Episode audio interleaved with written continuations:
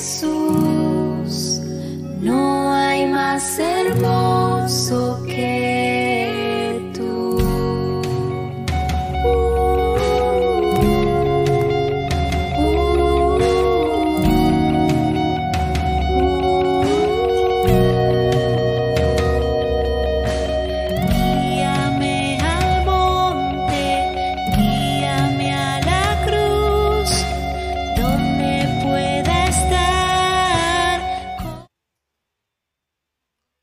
Hola, buenos días, mis queridos hermanos.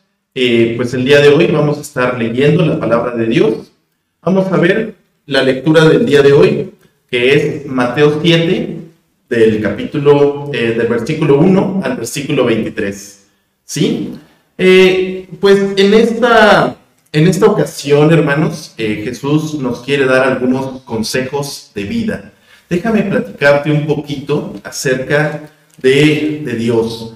Dios tuvo un primer contacto con el hombre, eh, pues en el libro de Génesis, que es el libro de los principios. Y en este libro, hermanos, Dios se acercó a una persona que se llamaba Abraham. Y Dios le dijo a Abraham, yo quiero hacer de ti una nación grande. Y Abraham lo entendió, tuvo algunos hijos y, y, bueno, pues empezó la historia. Y luego en el libro de Éxodo ya es una nación muy grande y son muchos y Dios quiere comunicarse con ellos y Dios les da la ley, el libro de la ley. Y entonces, hermanos, algo pasa que las personas no logran comprender precisamente qué es lo que Dios quiere con ellos. Y entonces a lo largo del Antiguo Testamento vamos encontrando, hermanos, que las personas, aunque leen y leen la palabra, no la logran entender. Y es necesario, hermanos, entonces que venga Jesús a este mundo para que Él dé su vida por ti, por mí, para que podamos entender su palabra. Y antes de morir, hermanos, Jesús dio un, un, un sermón, se le llama el Sermón del Monte, y ese lo encontramos aquí en Mateo 7, del 1 al 23. Y en estos pasajes, hermanos, que precisamente yo he titulado, eh, pues, enseñanzas de vida, eh, vemos cinco historias. Una, la primera historia es juzgar a los demás. La segunda historia es la oración y la regla de oro. La tercera historia es la puerta estrecha. La siguiente, por sus frutos los conoceréis. Y la siguiente, nunca os conocí. Y en estas historias, hermanos, vamos a poner atención a lo que Jesús te quiere enseñar el día de hoy. En la primera historia, vemos cómo Jesús se refiere al asunto de juzgar a los demás. Dice Mateo 7, 3. ¿Y por qué miras la paja que está en el ojo de tu hermano y no echas de ver la viga que está en tu propio ojo? ¿Qué nos quiere decir Jesús con estas palabras, hermanos? Lo que nos quiere decir Jesús es que Dios no quiere que tú estés viendo los errores de los demás. Y no es porque no le importen los demás, es porque lo que Jesús quiere es que tú veas los errores que tal vez tienes tú. Dios quiere que tú puedas corregir tu vida. Lo que Dios quiere es que tú puedas corregir tu camino. Hay muchas personas, hermanos, que tienen muchos problemas en su vida y en lugar de hacer algo para corregirlos, están viendo los problemas de los demás y están juzgando a los demás. Lo que Jesús nos enseña en este versículo es que a, lo que lo que Dios quiere es que tú te centres en tu vida y en mejorar tu vida. ¿Cómo podemos hacer esto? Pues Jesús en el siguiente pasaje que se llama la oración y la regla de oro nos dice lo siguiente. Pedid, en, el, en Mateo 7, 7 dice, pedid y se os dará, buscad y hallaréis, llamad y se os abrirá, porque todo aquel que pide, recibe, y el que busca, halla, y al que llama, se le abrirá. Aquí lo que Jesús te dice, mi querido hermano, es que tú necesitas buscar la ayuda de Dios. Tú no puedes cambiar tu vida, solamente Dios puede cambiar tu vida. Y Dios está dispuesto a ayudarte, pero tú te tienes que acercar a Él, le tienes que pedir, lo tienes que buscar, y entonces tú vas a poder encontrar a Jesús. Y esto es algo muy hermoso, hermanos. Lo que te dice Jesús en el siguiente pasaje es la puerta estrecha. La puerta es estrecha.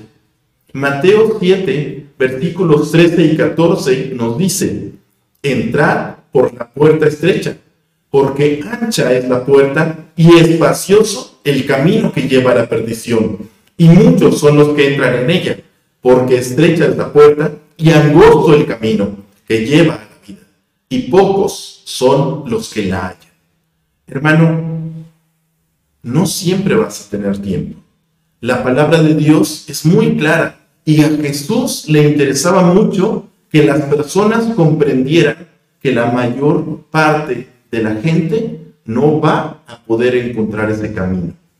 Porque dice la palabra de Dios que el camino que lleva a la perdición es a la vista más agradable, más bonito.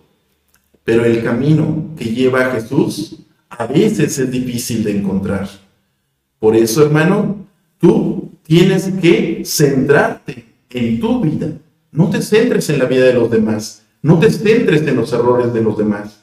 Céntrate en los errores que tú has venido cometiendo y trata de corregirlos con la ayuda de Dios. Corrige tu camino, mi hermano. Después Jesús sigue hablándonos y nos dice, por sus frutos los conoceréis. En Mateo 7, del 16 al 19, nos dice, por sus frutos los conoceréis. ¿Acaso se recogen uvas de los espinos o higos de los abrojos? Así, todo buen árbol da buenos frutos, pero el árbol malo da frutos malos. No puede el árbol, el buen árbol dar malos frutos, ni el árbol bueno dar frutos buenos. Todo árbol que no da fruto bueno es cortado y echado en el fuego. Así que por sus frutos los conoceréis. Hermanos, la palabra de Dios es maravillosa y Jesús es también maravilloso porque nos dice claramente que tú y yo tenemos que dar frutos buenos. Tú y yo tenemos que dar frutos buenos. Pero ¿qué crees, hermano? Por más que nos esforcemos, no podemos dar frutos buenos si nosotros no somos buenos. Si no, no puedes cambiar tus acciones. Necesitas cambiar tú. Tú eres el que tiene que cambiar.